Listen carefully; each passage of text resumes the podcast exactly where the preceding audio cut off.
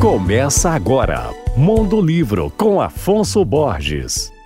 Alô, ouvintes leitores Alvorada FM. O assunto de hoje é um livro sobre um craque, o paulista Vladimir Rodrigues dos Santos, considerado o maior lateral esquerdo da história do Corinthians. Vladimir, o capitão da democracia corintiana, é o título dessa biografia escrita por Hélio Alcântara Pinto e publicada pela editora Letras do Pensamento. Nela, o autor narra ao longo de mais de 600 páginas a trajetória completa do atleta que entrou para o time alvinegro na década de 70. Além de retratar a história de suas conquistas em campo, o livro conta também sobre o engajamento político de Vladimir, que foi presidente do Sindicato dos Atletas. E ele também fez parte, ao lado de jogadores como Sócrates e Casagrande, da democracia corintiana, movimento que lutou na década de 80 a favor da redemocratização do país. Aliás, esse nome, Democracia Corintiana, foi cunhado pelo meu amigo querido publicitário Washington Oliveto, na época vice-presidente do Corinthians. Eu falei sobre o livro Vladimir o capitão da democracia corintiana, de Hélio Alcântara Pinto.